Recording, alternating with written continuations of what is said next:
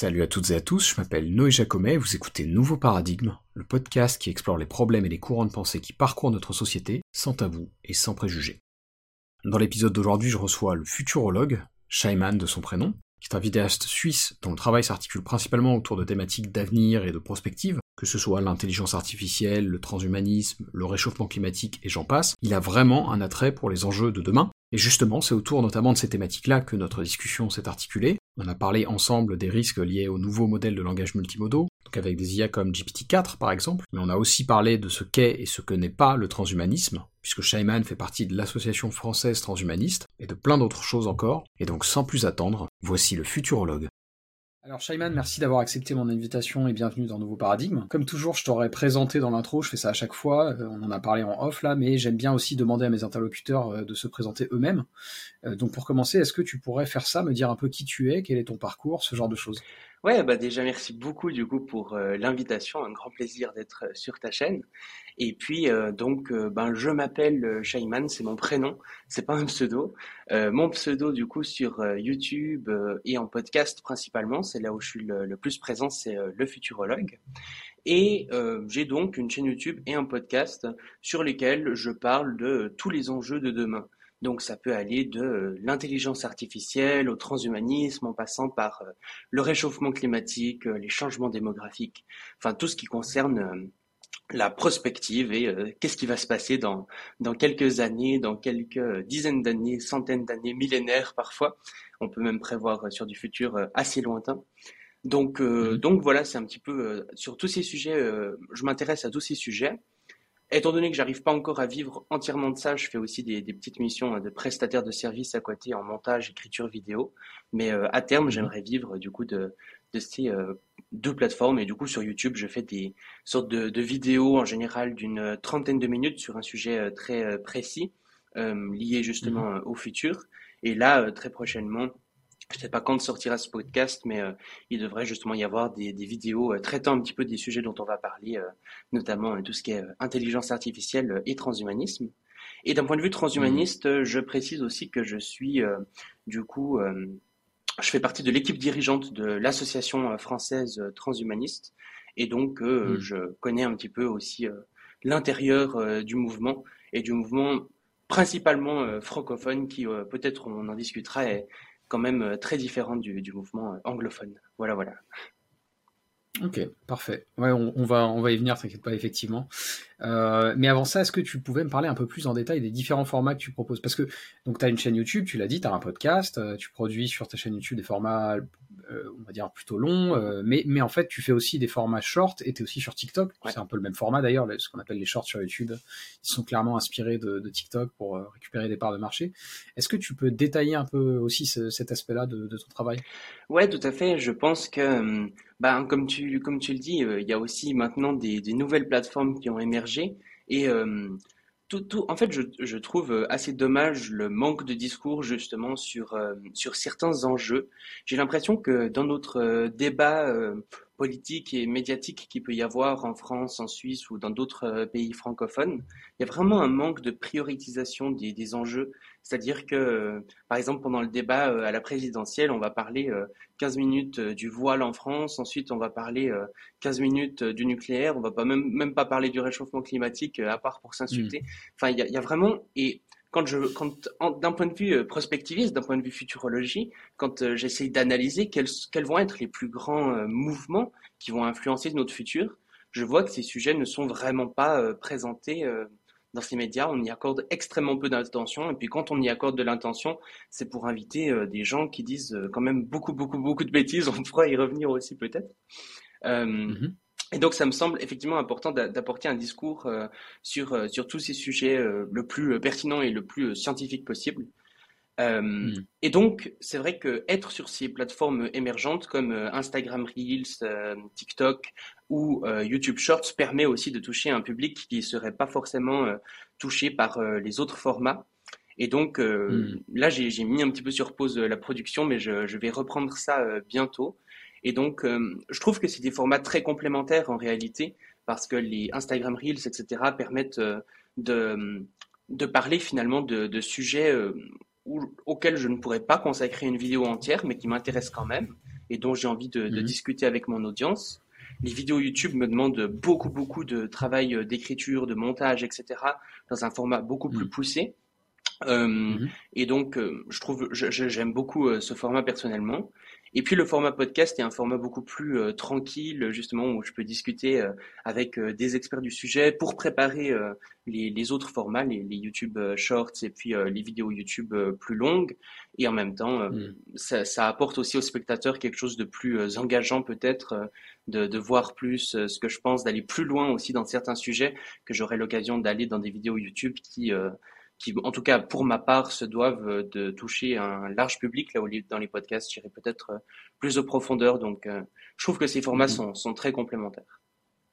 Ouais, je suis assez d'accord. Hein. Je suis assez d'accord. Après, c'est vrai que c'est difficile d'avoir, tu vois, le, temps n'étant pas une ressource infinie, c'est difficile d'être actif sur tous ces fronts en même temps. Tu vois, moi, à un moment, je m'étais dit, est-ce que j'irais pas faire aussi des formats comme ça? Et puis, en fait, Mmh. C'est tellement pas euh, ce que j'ai l'habitude d'écrire que je, je, pour l'instant je m'y suis pas vraiment mis quoi. Mmh. Mais, mais, oui, oui, dans l'absolu, je suis d'accord avec toi. Je pense que c'est assez complémentaire. Oui, il faut faire très attention il y a un à la format dispersion. Euh, ça, c'est vrai que moi, c'est quelque chose que j'ai expérimenté. Et le fait de, mmh. tout d'un coup, on est concentré sur une plateforme et tout, on commence à voir que ça marche.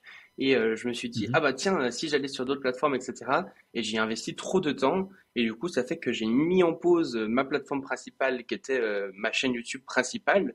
Et, euh, hmm. et aujourd'hui, j'ai quasiment plus, euh, plus d'abonnés, etc. sur ma chaîne YouTube principale, tellement euh, je suis investi, par exemple, dans, dans les podcasts ou dans d'autres choses.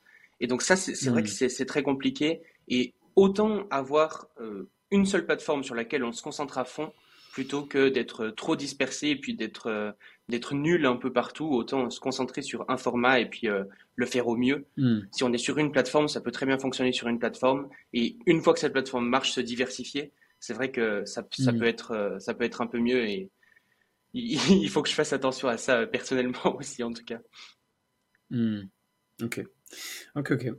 Euh, très bien, mais merci pour ça. Euh, alors moi j'aime beaucoup ton approche, on sent que tu es curieux et passionné justement parce que ce que pourrait nous offrir le, futur, d'où ce, nom, le futurologue. Mm. Et, et, pour poursuivre, j'avais une, citation à laquelle j'aurais bien aimé que tu, tu, réagisses, alors qui n'est pas directement liée au futur, mais plutôt à la notion de, de progrès. Mm-hmm. Euh, mais bon, tout ça, c'est quand même assez connecté euh, aux différents sujets qu'on va évoquer. Et donc, euh, donc voilà, je vais, je vais, te la lire. J'aurais bien aimé que tu, tu, tu réagisses. C'est une citation qui a un extrait de Dune, le roman de Frank Herbert. Mhm. donc, c'est de la science-fiction. donc, je te la lis, puis tu me dis ce que, ce que tu en penses. C'est très court. Hein. Je cite. Le concept de progrès agit comme un mécanisme de protection destiné à nous isoler des terreurs de l'avenir. Hmm. Qu'est-ce que qu'est-ce que t'en penses? Ouais, c'est hum, j'ai l'impression que c'est quelque chose qui a très très bien fonctionné pendant euh, les dernières euh, dizaines d'années, euh, mhm. qui malheureusement ou, heureusement à quelque part c'est aussi une sorte de, de levée de, de bouclier sur sur quelque chose où on était assez naïf, j'ai l'impression avant, en pensant justement que ce, ce qu'on appelle le, le, progrès, qui était souvent lié pour le coup, j'ai envie de dire malheureusement à la croissance économique, à, euh, au fait mm. de, vouloir euh, toujours plus, et puis de comme si l'humain allait s'épanouir à travers euh, une très grande consommation. Et mm-hmm. aujourd'hui, j'ai l'impression qu'on qu'on sort un petit peu de ça, on sort un petit peu, bah, justement, ça fait déjà un moment, mais et qu'on se dirige de plus en plus vers ça, vers, enfin, je veux dire, si à 50 ans, tu demandais aux enfants de s'imaginer euh, l'an 2000, bah, par exemple, on a des, vidéos de, de, Ina euh, qui montrent très bien ça, où vraiment ils voient un futur euh, radieux avec des voitures volantes, des maisons toutes différentes et tout. Aujourd'hui, si on demande la même chose à un enfant peut-être de 15 ans, quelque chose comme ça, il va nous dire il y a très, de très grandes chances, en tout cas, qu'ils nous disent que ça va être la catastrophe, euh, que euh, la Terre est en train de brûler, qu'on n'aura plus d'habitat, qu'il y a des guerres nucléaires, il y, a, des tensions, des pandémies, des trucs. Et certes, il y a, il y a un phénomène médiatique, c'est-à-dire qu'on est plus informé que jamais, mais je pense qu'il y a une réalité euh, sous-jacente à ça, malgré tout, euh, on voit que ce paradigme justement de la croissance économique qui nous a permis d'aller, euh, qui nous a amené euh, beaucoup beaucoup de progrès justement, beaucoup d'améliorations d'un point de vue confort de vie et je pense qu'il faut surtout pas le, nier. notre monde est mhm. bien mieux qu'il pouvait l'être il y a 50 ans. Aujourd'hui, touche à ses limites. On voit que aux États-Unis, en France, parfois la croissance continue d'augmenter mais que les indicateurs, par exemple, de durée de vie en bonne santé euh, diminuent, que le salaire médian mhm.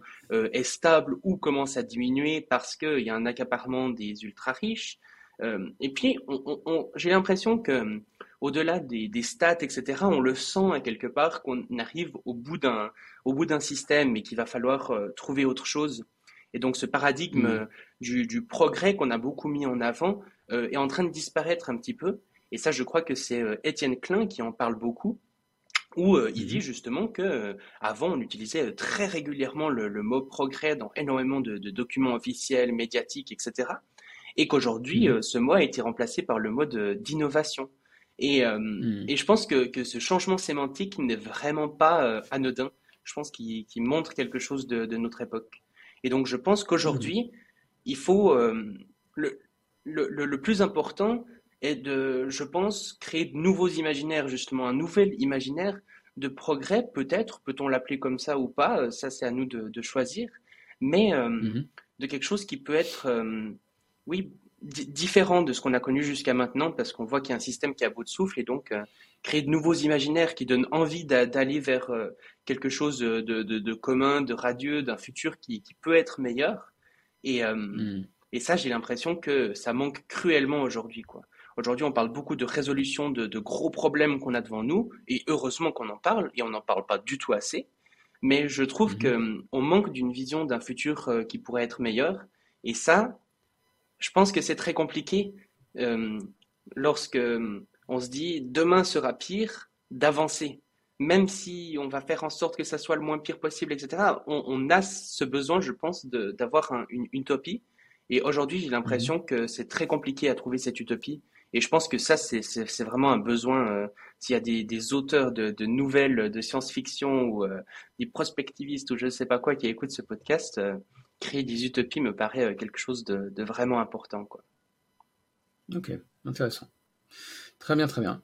Euh, et donc pour continuer avec un sujet qui est à la fois euh, très orienté futur et en même temps très actuel, je voulais justement qu'on commence par parler un peu des, derniers euh, modèles de langage multimodaux autour desquels il y a un grand engouement en ce moment.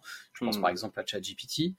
Euh, je suppose que tu as testé un peu différentes IA. Si oui, est-ce que pour commencer, tu pourrais me dire lesquelles et ce que, ce que tu en penses un petit peu? Oui, bien sûr, j'ai eu l'occasion de, de, tester un petit peu euh, ces différentes IA, euh, notamment ChatGPT, ChatGPT, DALI, Midjourney ou, ou d'autres, mhm. peut-être un peu moins connus. Mhm. Dans, dans l'ensemble, je trouve ça intéressant d'observer un petit peu les réactions à tout ça. Euh, personnellement, je trouve que c'est quand même vertigineux.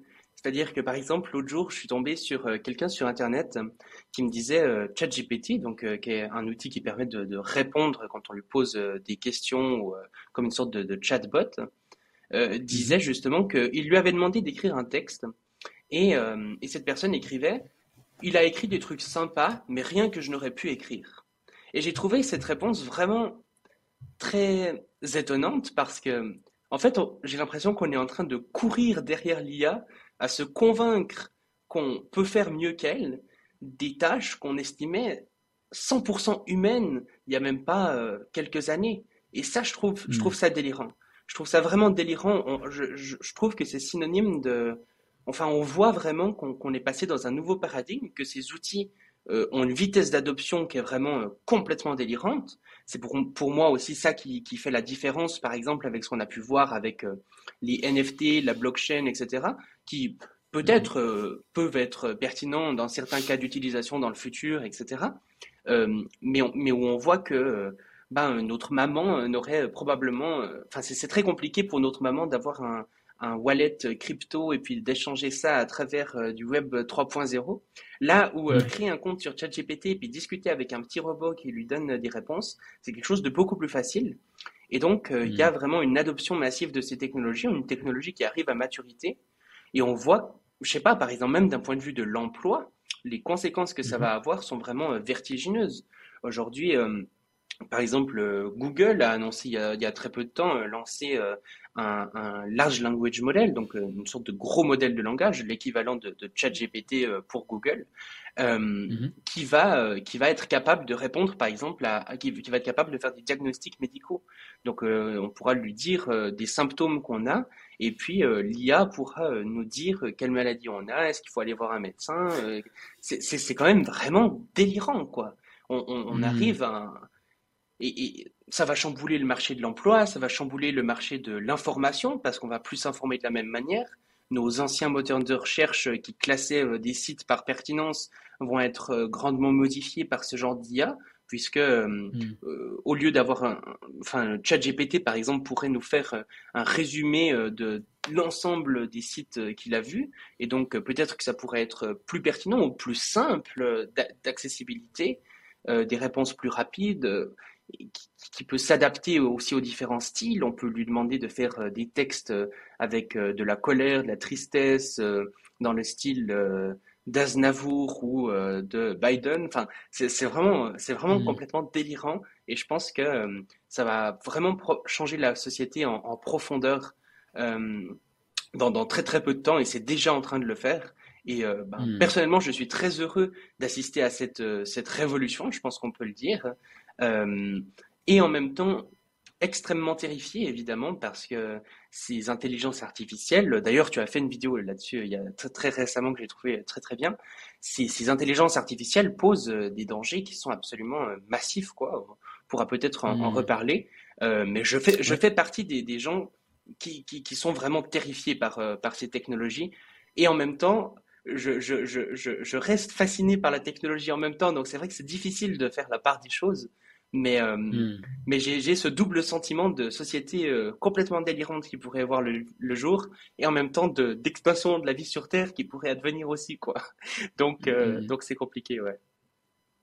C'est vrai que c'est ce que tu disais, effectivement, il y a, y a, y a un côté très ambivalent. Moi, je suis assez d'accord avec ce que tu as dit. Hein. Je, je, pense que c'est pas juste une mode. Hmm. Euh, je sais qu'il y a des gens qui disent oui, machin, c'est ce que tu disais, c'est comme les NFT, machin, euh, on va faire ça pendant six mois, puis les gens vont se lasser. Non, je pense pas du tout que c'est juste une mode, je pense que c'est un vrai bouleversement pour le coup. Hmm.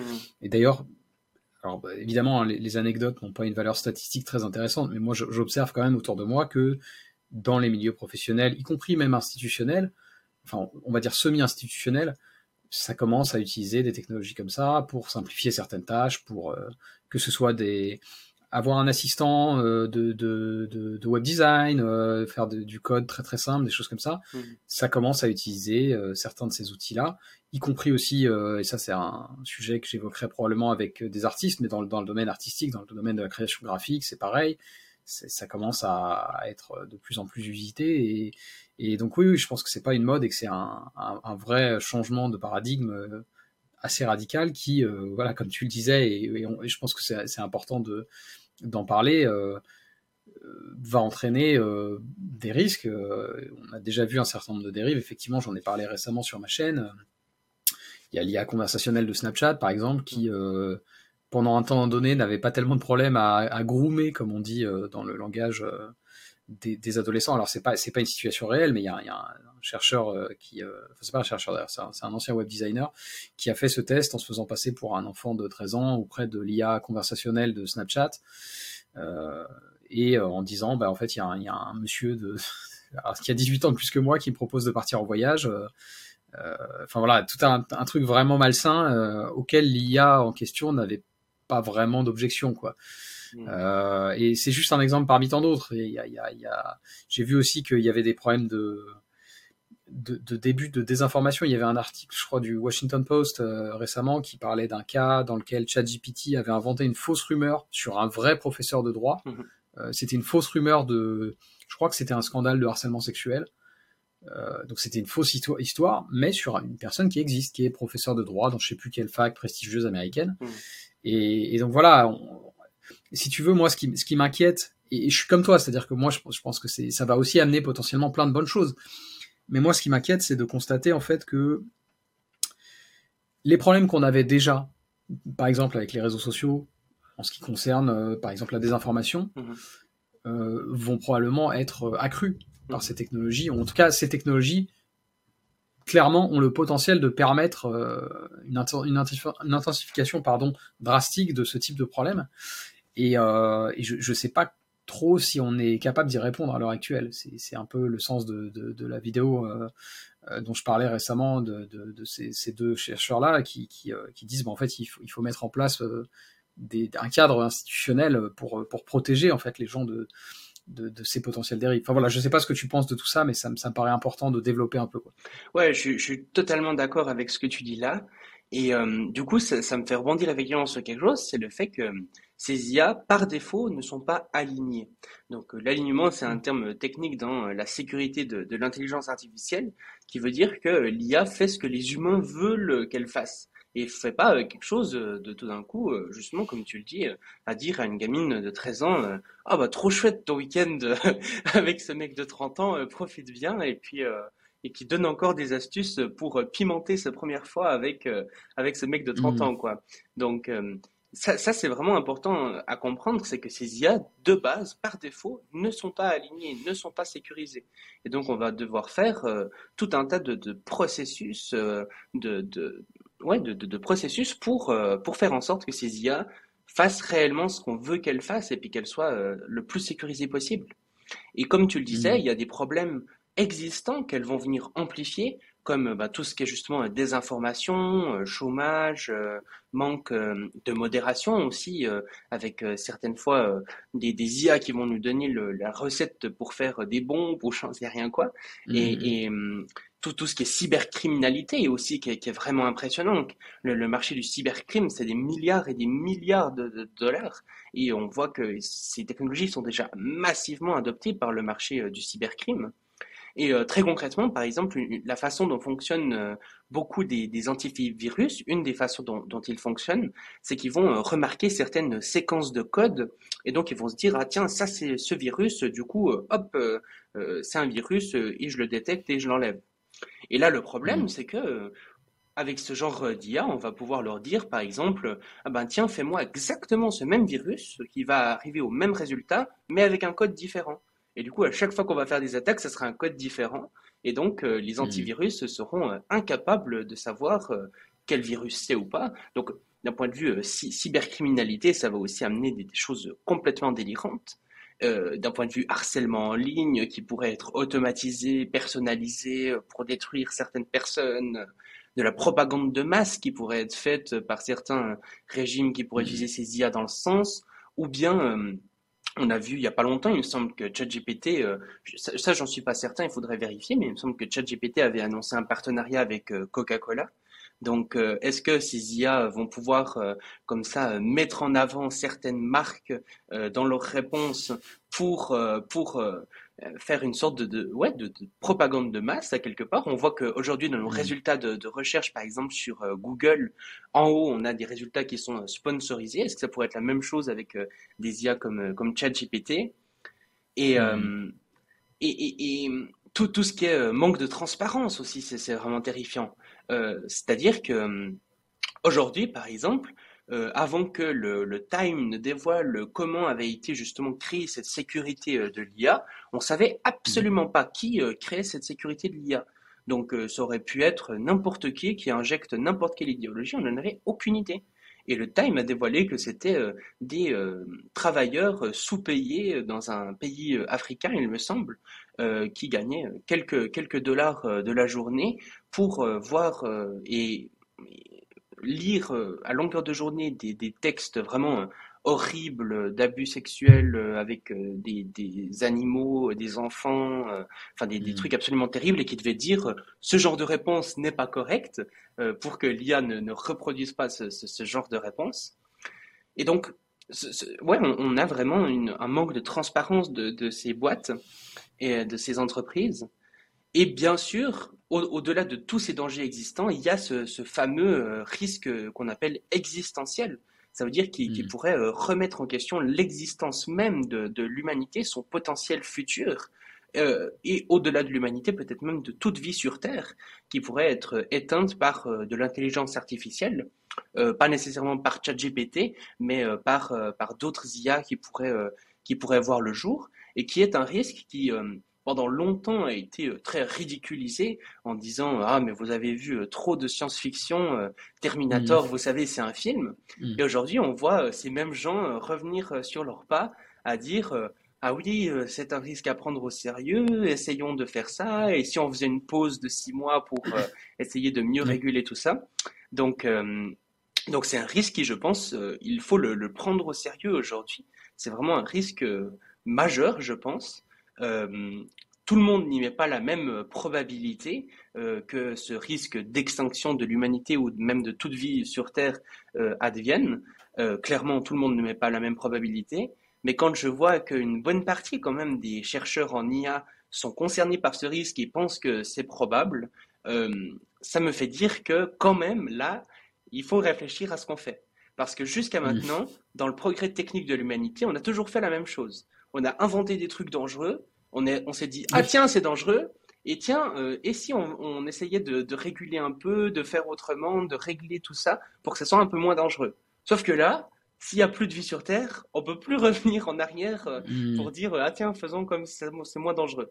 Donc ça veut dire qu'on a une seule chance. Et si on crée une IA, donc ce qu'on appelle une IA générale, euh, du premier coup euh, que, que, cette IA euh, se trouve mal alignée justement, eh ben il y, aura il y aura plus rien quoi, on, ne pourra plus rien mmh. faire.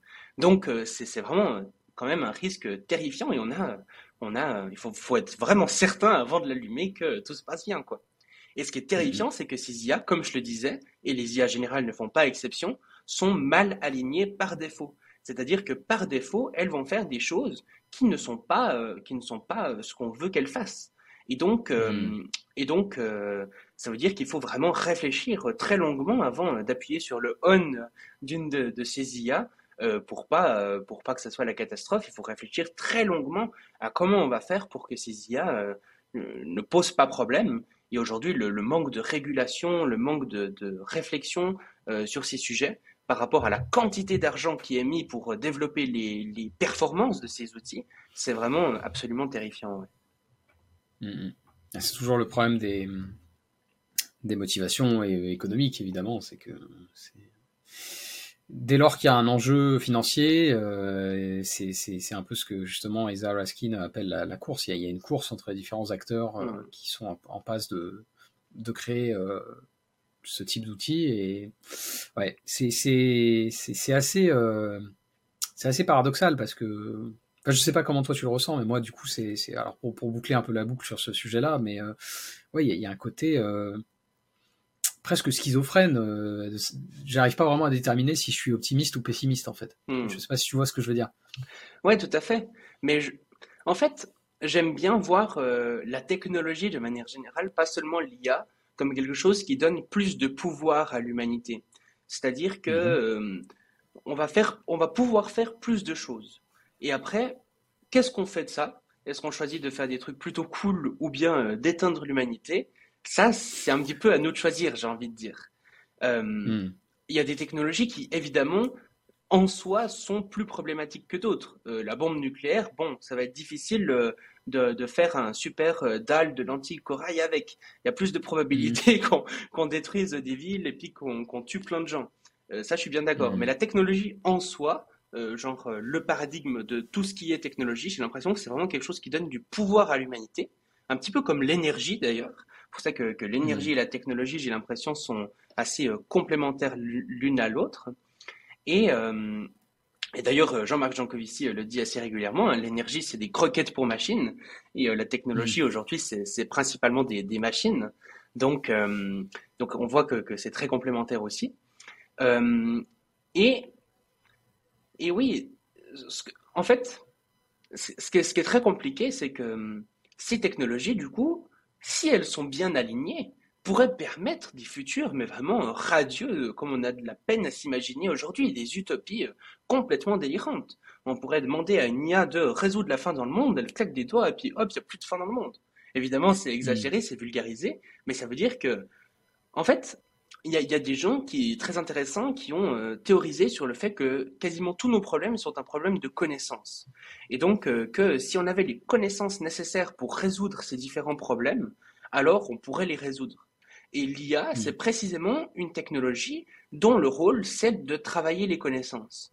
Et donc, ça fait dire à certains que si on crée des IA euh, assez euh, performantes, eh ben, on pourra résoudre plus ou moins l'entièreté des problèmes qu'on veut, créer la société qu'on veut. On a une sorte euh, d'esclave bénévolant, de dieu bénévolant que l'humanité peut contrôler pour créer le monde qu'on veut. Donc, ça paraît hmm. complètement délirant, quoi. Et sans parler de quelque chose d'aussi extrême que ça, le simple fait, par exemple, de pouvoir euh, supprimer des, travails, euh, des travaux extrêmement pénibles pour pouvoir euh, peut-être mettre en place un revenu de base universel, ou bien même mmh. simplement baisser le nombre d'heures de travail sans, sans, parler de revenu universel, le fait de pouvoir donner accès, par exemple, aux, diagnostics médicaux à des gens qui ont très peu d'argent grâce à ces technologies, et énormément d'autres bouleversements qui vont à venir sont évidemment extrêmement extrêmement cool et, vraiment très très chouette. Euh, Le mm. gain en productivité que ça va nous, va nous permettre d'avoir est, vraiment excellent également. Mais il y a tous ces risques derrière. Et hum, les technologies, c'est toujours ça. C'est une balance bénéfice-risque. Quels sont les bénéfices, quels sont les risques? Et aujourd'hui, à l'heure actuelle, euh, dans la course euh, à l'armement, littéralement, dans laquelle on est arrivé avec ces technologies mm. d'IA, il me semble que, que, les risques excèdent vraiment euh, les bénéfices. On est vraiment à des mm. risques qui sont existentiels, qui menacent l'humanité.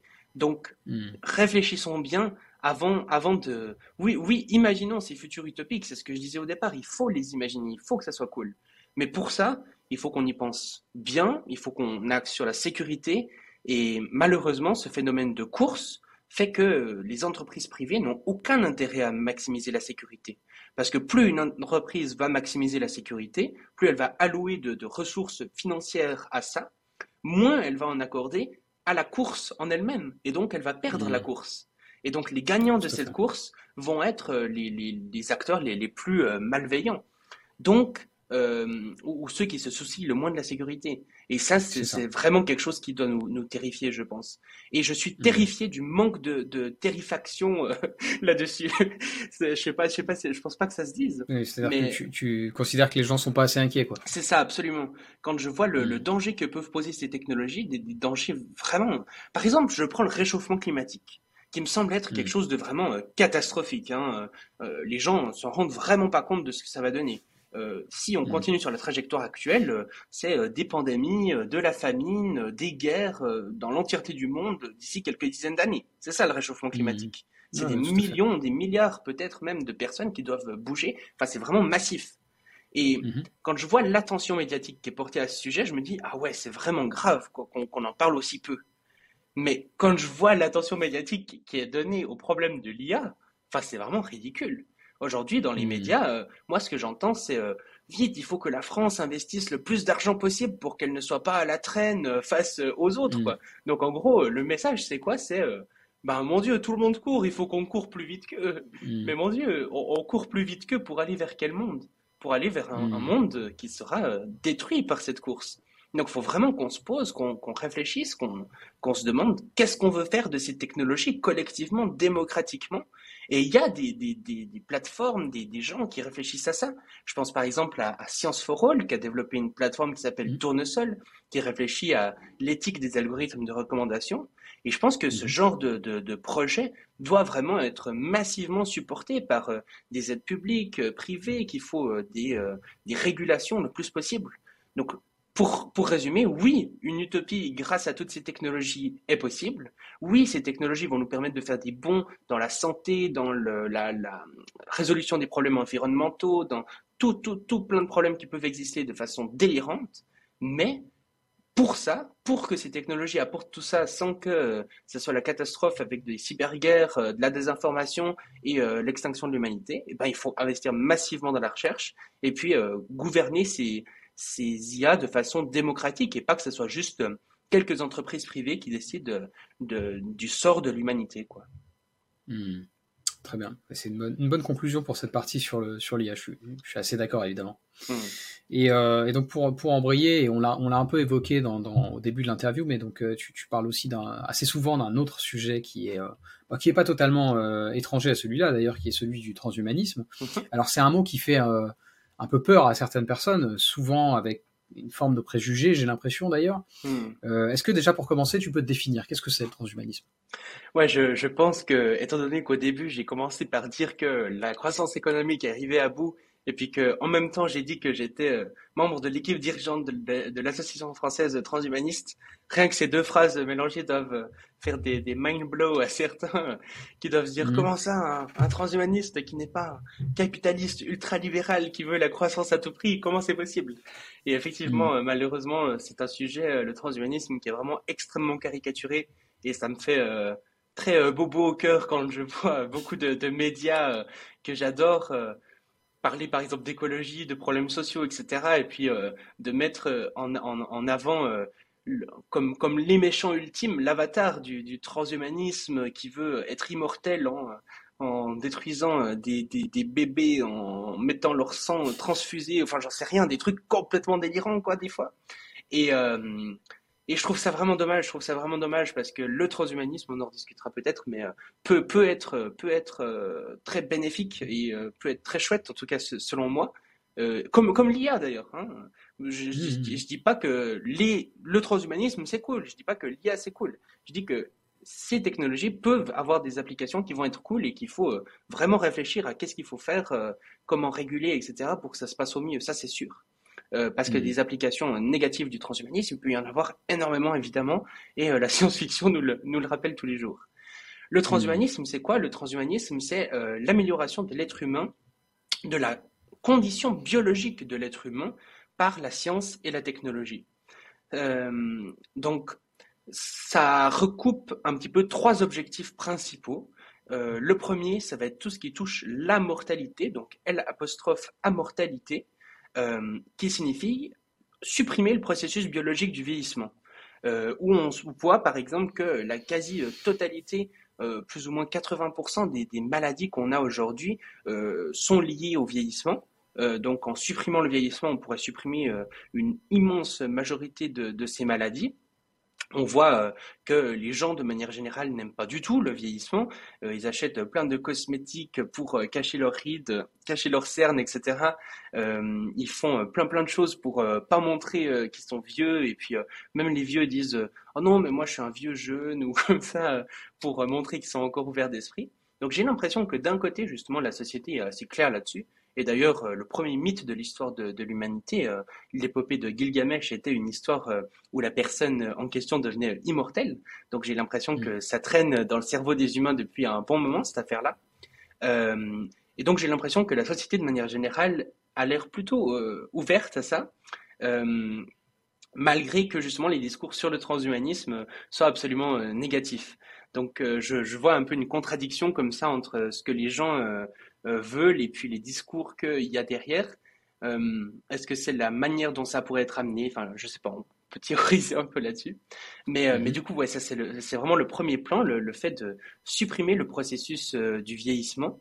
Donc c'est mhm. pas immortel. Pourquoi on dit immortel et pas immortel? C'est parce que ben, concrètement, si vous traversez la route et puis vous prenez un camion en pleine face, ben, vous allez quand même mourir.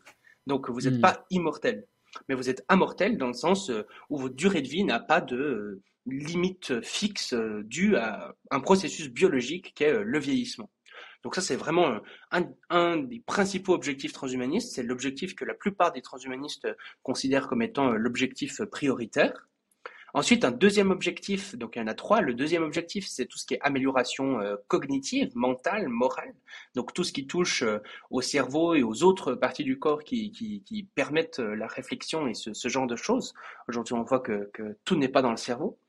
Euh, donc bah là concrètement, qu'est-ce que ça va être? Ça va être par exemple l'amélioration de l'intelligence, de la puissance de calcul du cerveau, de la mémoire, euh, et ça va être tout ce qui est aussi amélioration euh, morale, c'est-à-dire pouvoir soi-même contrôler, par exemple, imaginons avec des, sortes de petits curseurs, bah, différentes choses euh, de notre biologie. Par exemple, on va pouvoir, on pourrait contrôler notre sentiment de dominance. Par exemple, on peut imaginer que dans certaines situations, on n'a pas du tout envie d'être dominant. Donc, on pourrait avoir un curseur qui fait qu'on est un peu moins dominant. Et dans d'autres situations, ça peut être très utile de l'être. Et donc, on va pouvoir augmenter ce, curseur c'est une image assez, euh, enfin, quoique, ça, ça, pourrait être quelque chose euh, un peu comme ça. Euh, et, d'autres, d'autres, d'autres choses, de pouvoir plus, en fait, de pouvoir plus contrôler nos processus mentaux, de pouvoir avoir la, main dessus et puis pas simplement ils soient dictés par notre biologie. Euh, évidemment, il y a aussi tout un contexte social, euh, la méditation, euh, il y a tout ce qui est éducation, etc., qui peut permettre d'avoir du self-control, de mieux gérer nos émotions, etc. Donc le, le, et puis tout ce qui est éducation va aussi permettre d'augmenter l'intelligence, etc. Donc là, c'est important, je pense, de préciser que le transhumanisme n'est pas une négation de tout ça. Hein. Au contraire, beaucoup de, de, transhumanistes vont mettre en avant ces, ces aspects. Mais mmh le transhumanisme, c'est une prise de conscience aussi que bah tiens, ces aspects sont euh, aussi biologiques. Euh, malgré euh, les milliers d'années de philosophie, de morale, d'éducation, etc. qu'on a derrière nous, il semble que nos sociétés sont encore, on a encore de la peine avec tous ces sujets. Et peut-être qu'en partie, c'est dû effectivement, évidemment, même j'ai envie de dire, à des processus sociaux qu'on peut améliorer grandement. Et en partie, je pense que c'est également dû à notre biologie qui euh, aujourd'hui n'est peut-être plus adapté à une société euh, où on est euh, autant nombreux. Donc, hmm. pouvoir avoir plus de contrôle sur ce processus biologique qui est issu de la sélection naturelle, qui est quelque chose d'aveugle. La sélection naturelle n'a pas pour volonté d'amener un humain cool. elle a hmm. juste fait l'humain qui survit le mieux, quoi. Donc, donc c'est pas forcément le, le, plus optimisé pour nos sociétés actuelles. Et la dernière hmm. chose qui euh, intéresse un peu moins, j'ai l'impression, les transhumanistes, mais qui, reste un paradigme intéressant, mais que, que, moins de transhumanistes vont considérer comme étant la priorité, c'est tout ce qui est euh, les améliorations corporelles. Donc, euh, hmm. ça peut être, ben, je sais pas, avoir des jambes en prothèse pour courir plus vite, pour sauter plus haut. ça peut être des implants cochléaires pour entendre les ultrasons ou les infrasons. Ça peut être tout, tout, un tas de choses comme ça euh, qui vont nous, permettre euh, d'améliorer notre corps. Euh, ou peut-être, par exemple, des, des, choses qui existent déjà, en fait, parce que le transhumanisme, ça existe déjà. Par exemple, les vaccins. Les vaccins permettent d'améliorer notre système immunitaire. Donc, les transhumanistes n'ont de cesse d'expliquer que, par exemple, les vaccins, effectivement, sont une technologie transhumaniste. C'est-à-dire mmh. qu'on va prendre un outil scientifique, donc c'est la science, qui vient améliorer la biologie de l'humain en l'occurrence le hmm. système immunitaire, pour euh, avoir des capacités que avant le corps n'avait pas. C'est-à-dire que le corps va être capable de combattre euh, des euh, micro-organismes, des virus, des bactéries qu'il n'était pas capable de, combattre auparavant. Et donc ça vient hmm. véritablement améliorer le système immunitaire. Donc par exemple les vaccins sont une technologie transhumaniste. Bon, il faut hmm. pas sortir ça de, son contexte et montrer ça à des complotistes parce qu'ils vont dire euh, oh mon Dieu, vous l'avez vous l'avez dit depuis le début, les transhumanistes sont là derrière. Mais euh, d'ailleurs, il y, a plein d'autres technologies euh, transhumanistes qui existent déjà. En fait, le transhumanisme, c'est beaucoup plus large que ce qu'on a tendance à considérer. Mais, euh, mais hmm. voilà un petit peu les, les, les, les trois principales choses, euh, les améliorations euh, cognitives et mentales, les améliorations corporelles et puis la mortalité ou l'immortalité biologique, on peut aussi dire ça comme ça. Hmm. Voilà, voilà. Très bien, bonne, bonne définition. C'est vrai que sur ces questions, il y a, il y a vraiment... il y a vraiment deux, approches. moi, on m'avait posé cette question sur, dans, dans ma FAQ, de savoir si j'étais bioprogressiste ou bioconservateur, qui est un peu le clivage lié au transhumanisme.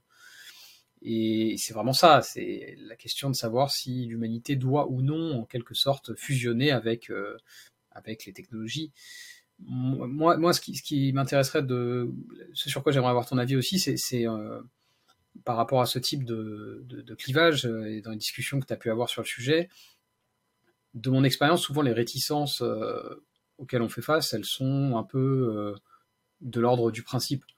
C'est-à-dire que tant que c'est pour, par exemple, pallier à un handicap ou bien pour, euh, pour prévenir des maladies. L'exemple que tu donnes du vaccin est, le bon, mais on pourrait aussi penser à, à des prothèses euh, connectées, tu sais, des, des, mains, des mains connectées pour des gens qui ont été amputés. Là-dessus, les gens n'ont pas tellement d'objections, ils sont plutôt d'accord. C'est-à-dire que tant que c'est palliatif, en fait, ils vont, ils vont trouver que c'est pas un problème.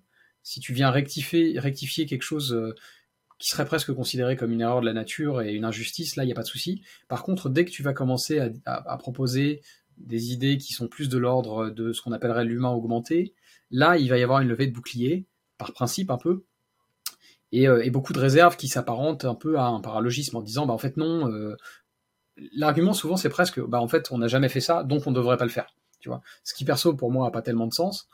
Euh, et je trouve pas que c'est un bon argument, mais voilà, j'aurais un peu aimé savoir comment tu, recevais ce genre d'argument. Ouais, je trouve très très intéressant ce que tu dis parce que ça montre qu'en fait, le problème que les gens ont avec le transhumanisme ne se situe pas au niveau des technologies.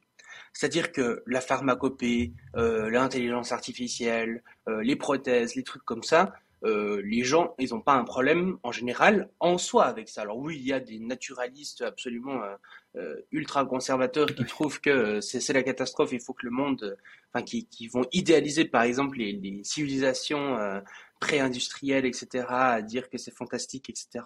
Et malheureusement, certains pans de l'écologie d'ailleurs tombent un peu là-dedans. C'est pas mmh. de loin, de loin, de loin, pas tout euh, l'écologie, mais, euh, mais malheureusement certains peuvent tomber là-dedans et idéaliser une, une société euh, précédente finalement, et donc on se retrouve avec une sorte d'écologie presque réactionnaire finalement. Mmh.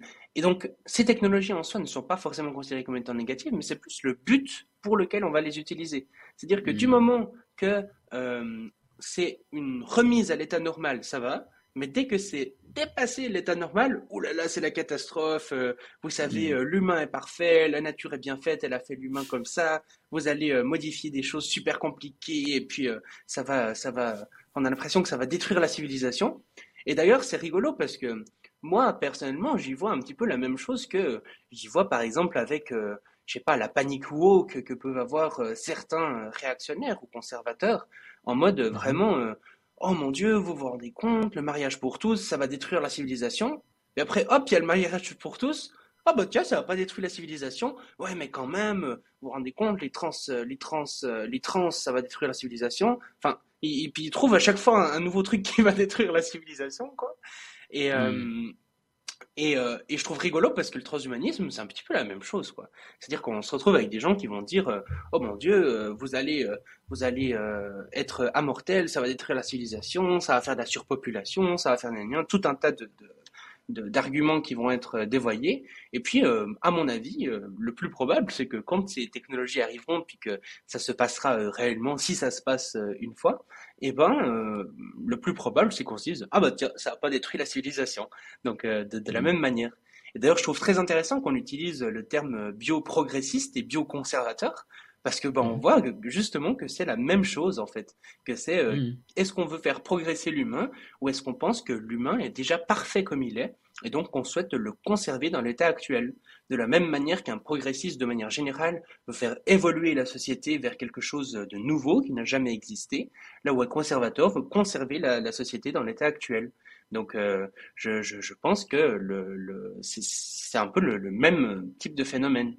Et je pense que hum, c'est peut-être dû à une sorte de, biais naturaliste, justement, le fait de croire que euh, l'humain est parfait comme il est, que peut-être si on est hum, si on est croyant, peut-être que, Dieu a voulu l'humain parfait, et donc que le modifier serait mal, ou bien euh, si hum, on est non croyant, euh, peut-être que ça peut être des forces plus ésotériques New Age, comme la nature par exemple, qui a voulu qui a voulu l'humain bon en soi, et donc que la sélection naturelle est bien faite, enfin, toutes ces choses.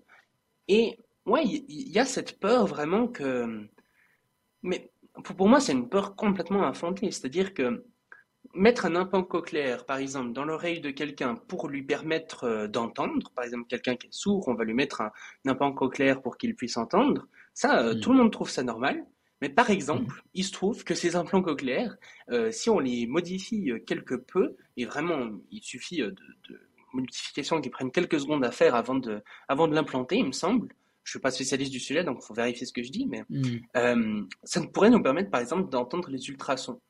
Et, et genre ça, ça paraît catastrophique. On va se dire, oh mon Dieu, il faut surtout pas que les humains entendent les ultrasons, c'est un truc que personne n'a. Et, ça, je comprends vraiment pas en quoi euh, le fait qu'une personne euh, qui se fait implanter un implant cochléaire puisse demander par exemple ah ben tiens moi j'aimerais bien entendre les ultrasons pourquoi vous pourriez pas me régler euh, l'implant cochléaire un peu différemment? En quoi ça ça détruirait la civilisation? Franchement je, je, pense que c'est plus ouais du conservatisme du naturalisme qu'autre chose une idéalisation de ce qu'est l'humain maintenant qui n'a pas lieu d'être selon moi. Donc mmh. donc voilà c'est un peu l'idée que ah bah tiens, tout d'un coup j'ai des lunettes qui me permettent de revoir comme je voyais avant, c'est parfait. Mais alors tout d'un coup j'ai des lunettes qui me permettent de voir 10% mieux, oh là là là, là c'est la catastrophe. Et, ça, ouais, hmm. c'est vraiment quelque chose, euh, je pense que c'est c'est un peu le conservatisme ambiant dans lequel on baigne qui, qui nous pousse à, à, penser ce genre de choses. Mais, mais moi, perso, en tout cas, j'y vois pas tant de danger que ça. Encore une fois, c'est des technologies qui, effectivement, mal utilisées, peuvent être dangereuses, mais, mais je pense que cette idée de d'être contre le bioprogressisme en soi, c'est quelque chose de, de, pas, pas rationnel, selon moi, en tout cas. Je suis assez d'accord. Et en plus, en fait, quand tu creuses et que tu discutes, il n'y a pas vraiment d'argument. Hmm. C'est pourquoi non? Quand tu demandes aux gens pourquoi non, bah, par exemple avec ton, ton, ton cas d'un implant euh, auditif qui permettrait d'entendre euh, des, des, ultrasons, hmm. c'est pour ça que je parlais d'opposition de principe. C'est qu'en fait, les gens vont dire bah non, mais en fait, si tu creuses un peu, ils vont dire juste ça, ça me dérange. quoi. Hmm. Pourquoi non? Parce que ça me dérange. Mais ça, c'est pas un argument, tu vois. Préférence personnelle n'est pas un argument. Euh, en tout cas, enfin, pas, pas, quand on a une discussion un peu d'ordre philosophique, quoi. C'est, parce que sinon tout le monde peut avoir cet argument-là, tu vois. Moi, ça me dérange, oui, mais moi, ça me dérange pas. Bon, bah super, mais on va nulle part avec ça, tu vois.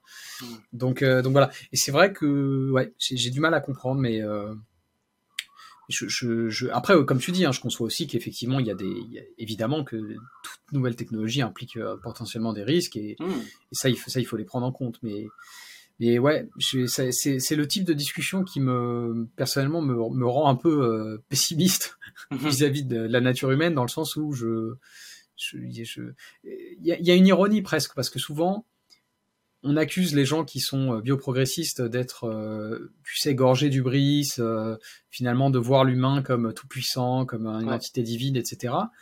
Et en fait, quand tu creuses, tu as des gens qui vont être opposés, par exemple, au à, certaines pratiques ou à certaines nouvelles technologies parce que finalement c'est eux qui considèrent que non l'humain est parfait comme il est actuellement tu vois.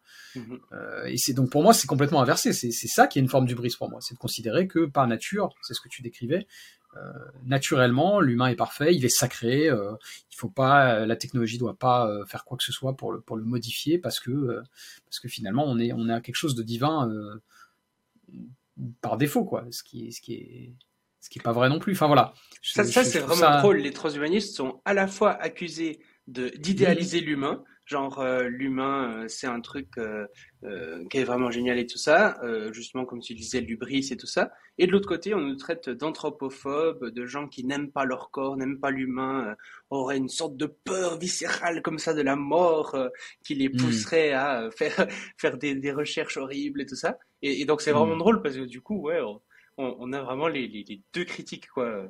Hmm. Ce, qui, ce qui montre que l'argument ne tient pas, euh, il me semble, hmm. si euh, on peut opposer l'un et l'autre.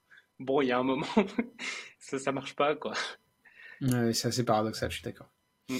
Euh, très bien, très bien. Euh, alors on a évoqué un certain nombre de choses qui sont euh, surtout pour pour l'IA pas mal dans, dans l'actu. Mhm. et moi c'est vrai que c'est des sujets dont je voulais te parler parce que je, je les c'est des sujets qui m'intéressent aussi, même si je suis peut-être moins moins investi que toi dessus.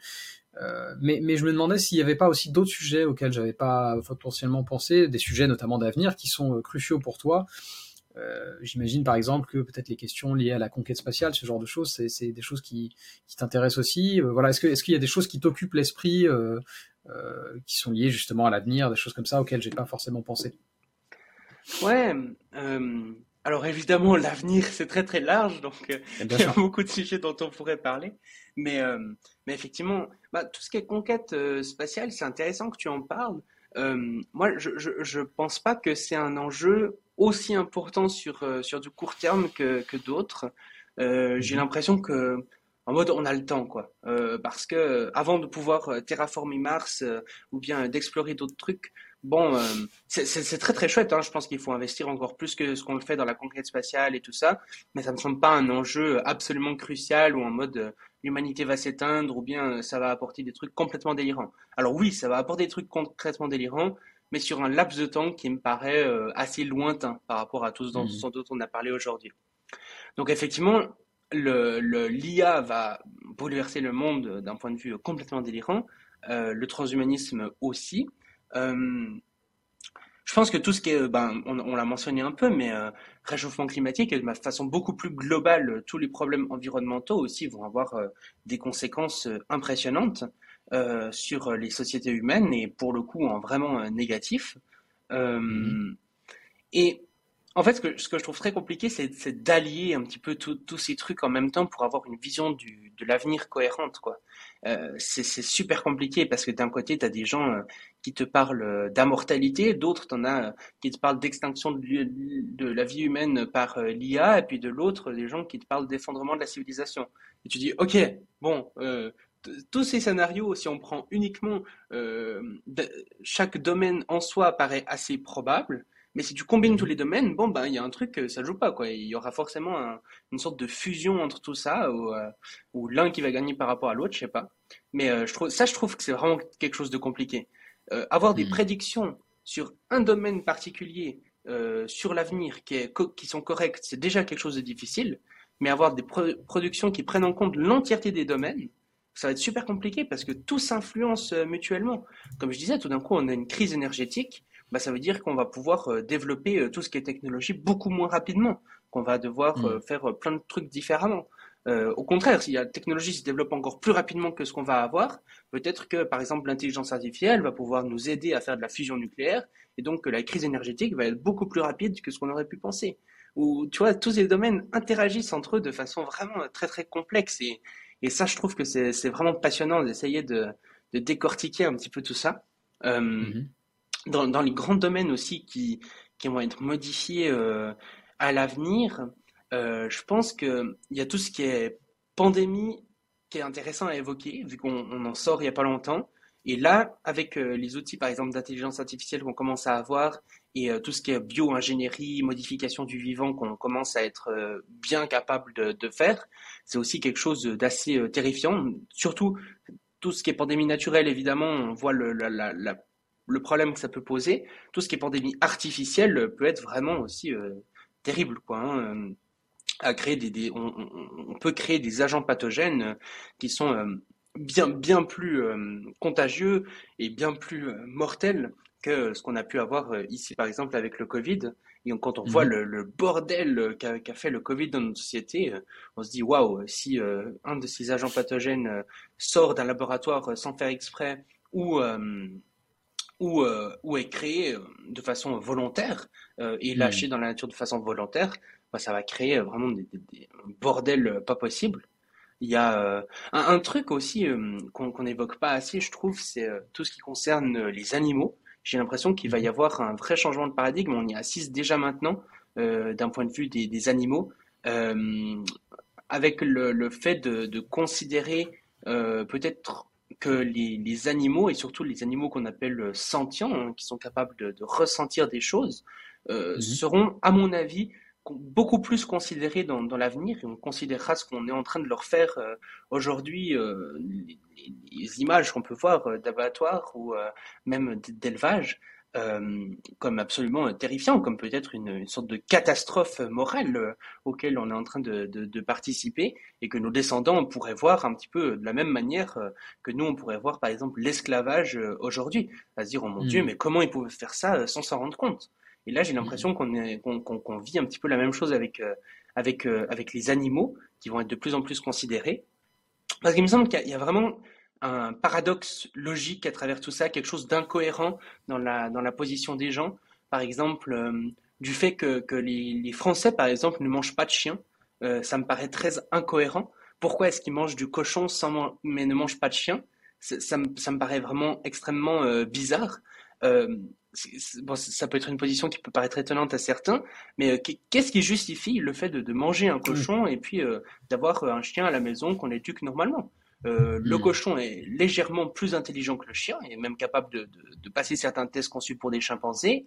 Euh, les émotions, a priori, ils ont plus ou moins le, la même gamme émotionnelle.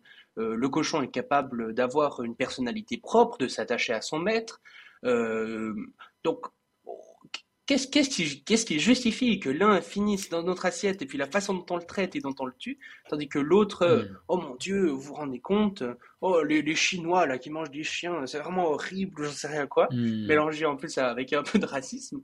Euh, en fait, c'est juste incohérent selon moi. Et donc cette, ce genre d'incohérence morale, à mon avis, ne dure pas très longtemps dans les sociétés. Enfin, c'est au bout d'un moment, forcément, je me dis, on va s'en rendre compte, quoi, qu'il y a un truc, euh, c'est pas hmm. logique, quoi. Donc soit on va commencer à manger du chien, soit on va arrêter de manger du cochon, je sais pas.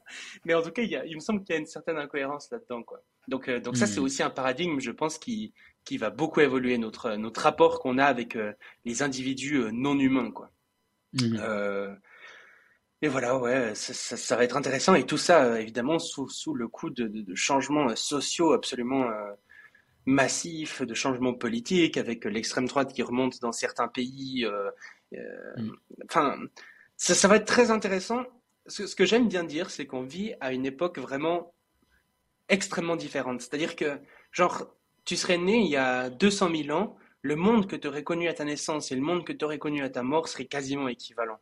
Là, le monde que, que les enfants qui naissent aujourd'hui, ou même que nous, on aura connu à notre, à notre naissance par rapport au monde qu'on connaîtra à notre mort, va être mais d'une radicalité de changement, de, ça va être vraiment radicalement différent, hmm. de façon euh, délirante, quoi. Je, je et, cette capacité à, à voilà s'adapter, à apprendre de nouvelles compétences. Euh, aujourd'hui, quelqu'un qui, qui, qui, qui, se lance euh, dans des études, je sais pas, de chirurgie, ça veut dire qu'il a confiance que dans dix ans, il n'y aura pas des robots chirurgiens qui seront plus performants qu'eux.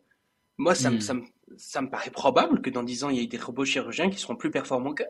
Et ça, c'est juste un domaine parmi d'autres. Et je veux dire, on, assiste vraiment à des bouleversements sur le marché de l'emploi, de la médecine, de, enfin, qui sont vraiment délirants. Et en même temps, je trouve ça vraiment fascinant. Je, suis tellement heureux d'être euh, né à cette époque, de pouvoir assister à, tout ça.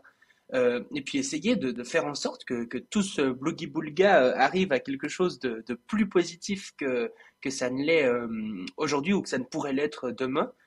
Hmm. C'est, ça, ça, je, je, suis très excité quoi de, de, vivre à cette période et puis de pouvoir assister à, à, tout ça et en même temps absolument terrifié parce que quand je vois l'ampleur des, des, problèmes qu'on a devant nous euh, c'est, vraiment euh, incroyable aussi quoi donc euh, ouais je me, je me réjouis hmm. de voir tout ce que ça va donner et puis j'espère modestement pouvoir essayer de faire en sorte que ça aille un peu plus vers vers le mieux quoi donc voilà Mais très beau projet Très beau projet et une belle, une belle conclusion. Alors, c'est pas tout à fait une conclusion parce qu'il y a les traditionnelles euh, questions, questions bonus euh, qui sont pas, qui sont pas sérieuses. Hein, mais, euh, mais avant ça, peut-être juste pour, pour vraiment conclure sur les sujets plus sérieux et sur une, sur une question d'ordre un peu plus général.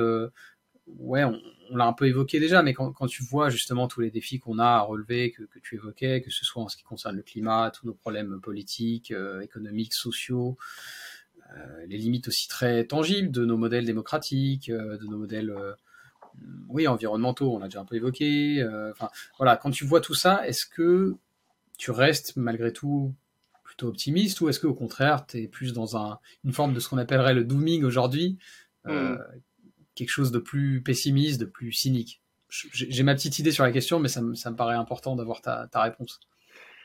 Ouais, euh, c'est très compliqué à répondre. En plus, le pire, c'est que c'est une question que je pose euh, également à la fin de, tous mes podcasts.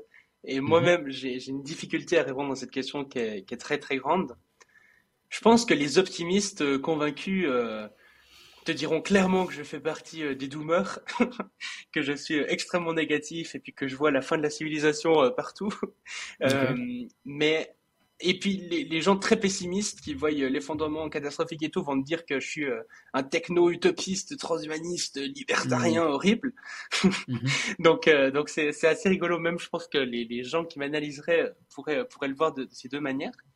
Et en fait, je vois ça, genre on a des technologies de plus en plus puissantes et ça va vraiment dépendre de ce qu'on fait de ces technologies on a des enjeux de plus en plus impressionnants environnementaux, par exemple, euh, et ça va vraiment dépendre de ce qu'on fait de ces enjeux.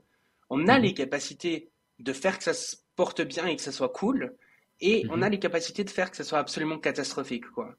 Donc, ça va tellement dépendre de ce qu'on va faire que c'est super compliqué de répondre.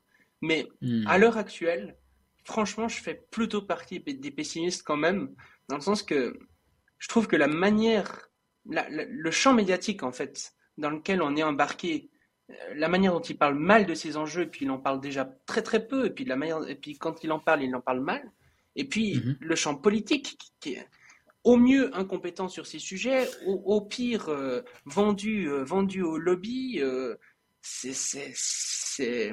En fait, j'aurais confiance en l'avenir si tout ça pouvait être géré avec une gouvernance extrêmement bien faite. Mais ce que je hmm. vois aujourd'hui, c'est que la gouvernance, elle est vraiment pas bien faite. Et puis, hmm. quand je vois justement, par exemple, la montée de l'extrême droite dans beaucoup de pays, je me dis, ah bah tiens, la gouvernance, ça risque d'être encore pire. Et euh, hmm. donc, euh, le peu de progrès qu'on a fait, en plus, on va revenir derrière euh, à interdire le droit à l'avortement, je sais pas quoi. Donc, il y, y, a beaucoup de choses à régler. Et il me semble qu'on n'a pas les systèmes de gouvernance pour régler toutes ces choses. Et donc, si je devais parier, je parierais plutôt sur un 2050 pire qu'aujourd'hui qu'un 2050 mieux qu'aujourd'hui, mais mhm. euh, pas avec une probabilité absolue non plus, quoi. Euh, mhm. Dans le sens, tout d'un coup, on arrive à créer euh, une IA générale bénévolente qui est au service de l'humanité. Bon, bah là, 2050, c'est le paradis sur Terre, quoi. Donc, mhm. j'exclus pas ce, genre de scénario. Euh, j'exclus pas le genre de scénario où on arrive à éradiquer le, vieillissement et puis euh, les, gens n'ont plus à se préoccuper de, cette chose absolument horrible dont se préoccupent les humains depuis euh, la nuit des temps.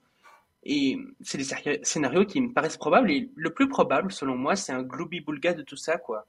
C'est qu'on va se retrouver avec des choses extrêmement négatives d'un côté qui vont s'empirer, des problèmes environnementaux qui vont aller de pire en pire, des problèmes mhm. sociaux qui vont aller de pire en pire, et de l'autre côté une sorte, enfin donc du coup une exponentielle négative, notamment due à mhm. l'environnement et au social et aussi euh, de plus en plus à la technologie.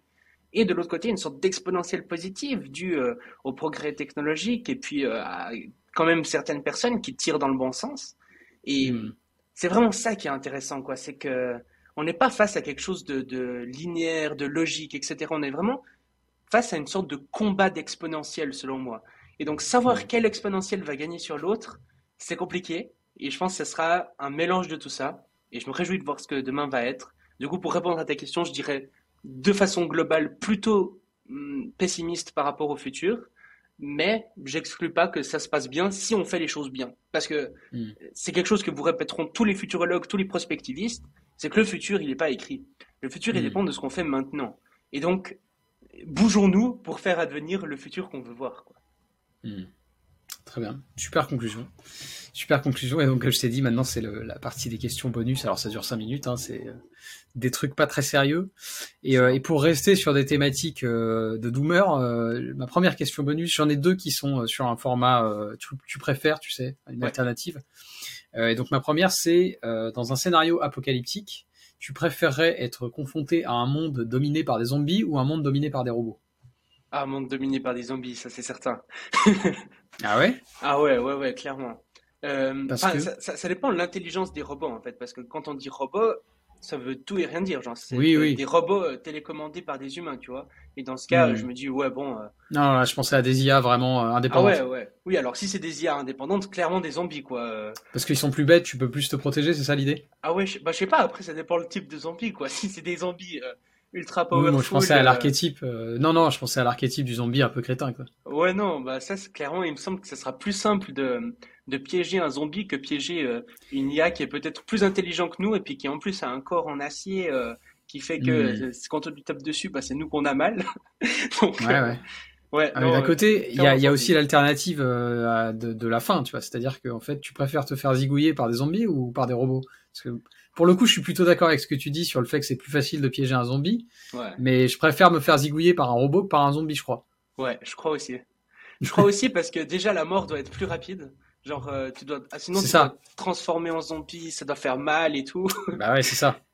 Et puis, et puis même, je veux dire, euh, au pire, euh, les robots ils tuent tous les humains. Si, si les robots ils sont conscients, bah, je me dis au moins il y a une entité consciente, un peu stylée, bon méchante mais un peu stylée, qui, qui, nous survit, tu vois. Dès que je me dis, putain, hmm. si le monde, il n'y a plus que des zombies, bah merde, quoi. C'est un peu nul, ouais. ouais. je suis d'accord.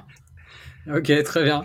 Euh, deuxième question bonus, toujours sur le même mode euh, d'une alternative. Euh, tu préférerais, si tu es obligé de choisir, tu préférerais perdre la vue ou la mémoire? Oh là là, je pense la vue. J'ai l'impression que la mémoire, c'est en grande partie ce qui fait qui je suis, quoi.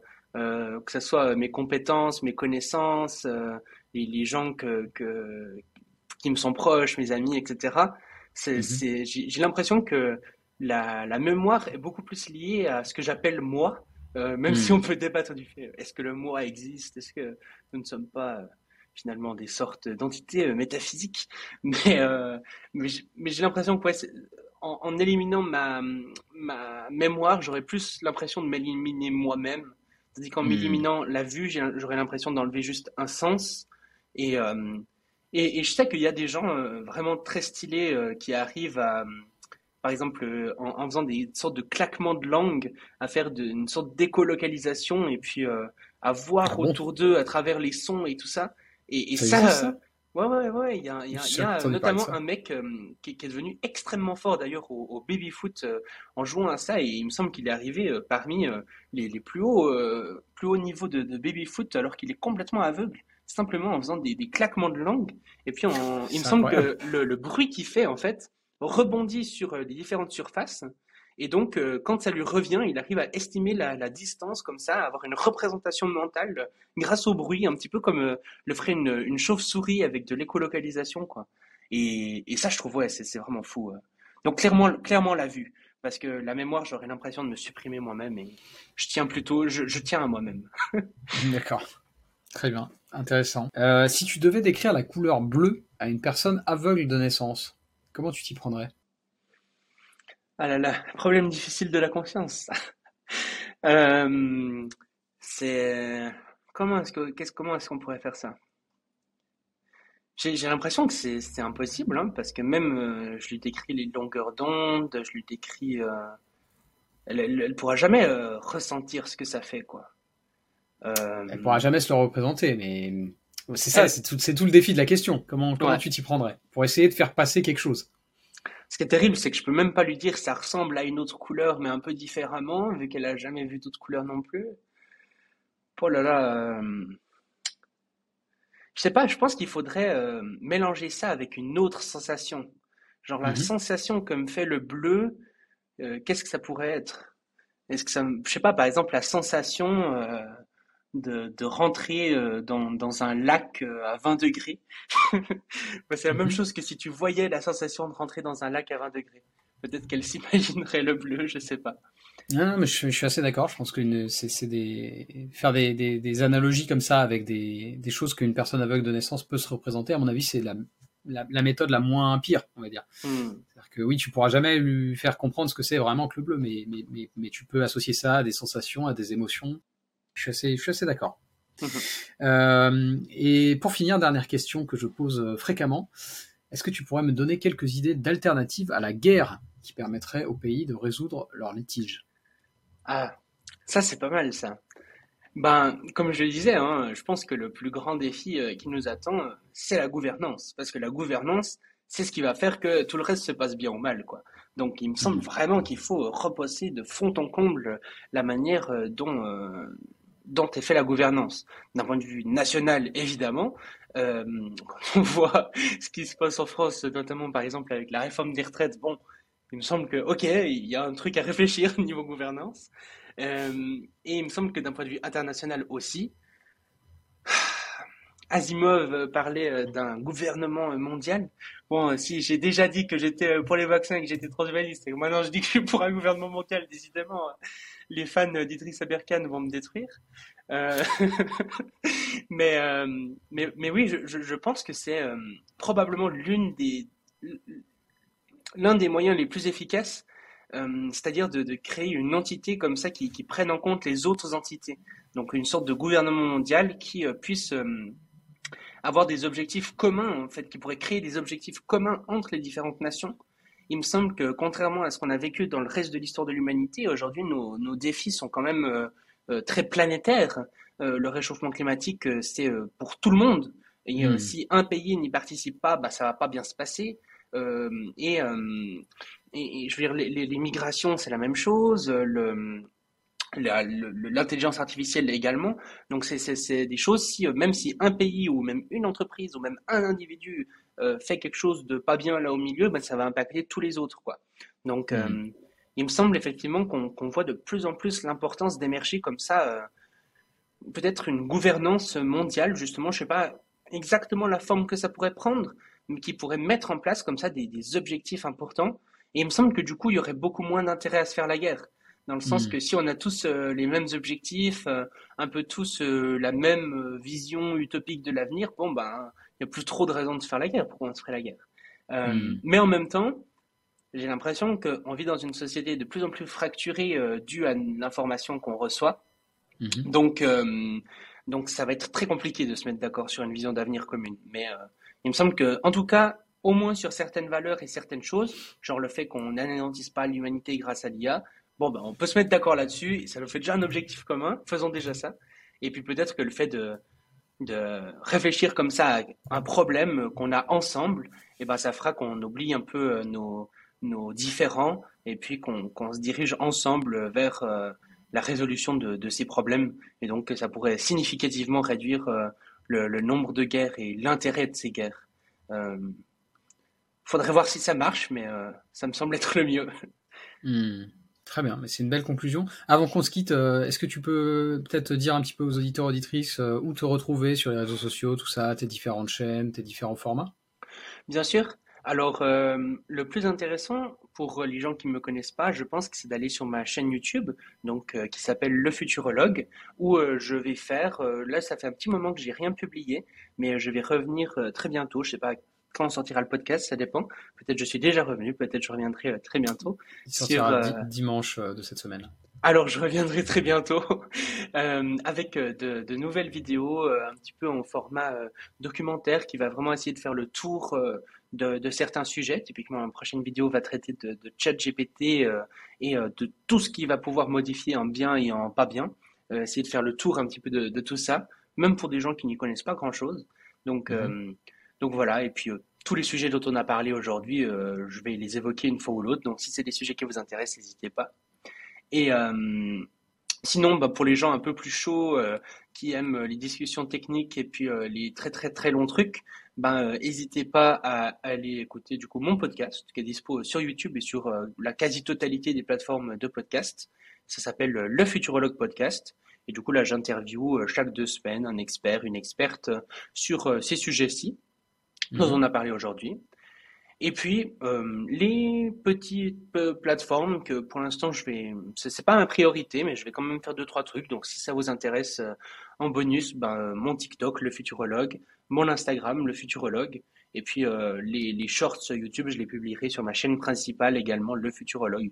Donc, euh, en gros, pour les gens qui me connaissent pas, allez vous abonner à le futurologue, la chaîne YouTube, et puis euh, de toute façon, je vous renverrai vers le reste plus tard, ou bien vous regardez dans la description, il y a des liens et tout. Donc, euh, donc voilà, en tout cas, je me, je me réjouis de, de relancer un petit peu euh, tous ces contenus et puis de, de voir ce que ça donne. Ouais. Parfait. Ben, merci beaucoup, Shaiman, pour, euh, pour cette interview.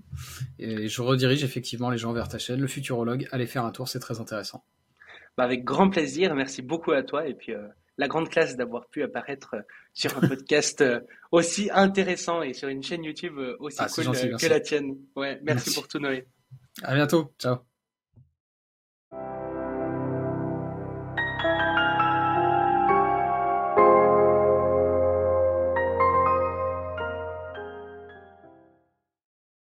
Si vous aimez mon travail et que vous voulez me soutenir, il y a plusieurs façons de le faire. Vous pouvez attribuer une note et suivre un nouveau paradigme sur Apple Podcast, Spotify, Deezer et YouTube, ou bien vous pouvez simplement le partager à vos amis et vos proches. Le bouche à oreille euh, aide toujours. Enfin, vous pouvez financer le podcast en vous rendant sur ma page Patreon ou Tipeee. Et quel que soit le soutien que vous m'apportez, merci. C'est vraiment grâce à vous que mon travail peut continuer à exister et se pérenniser.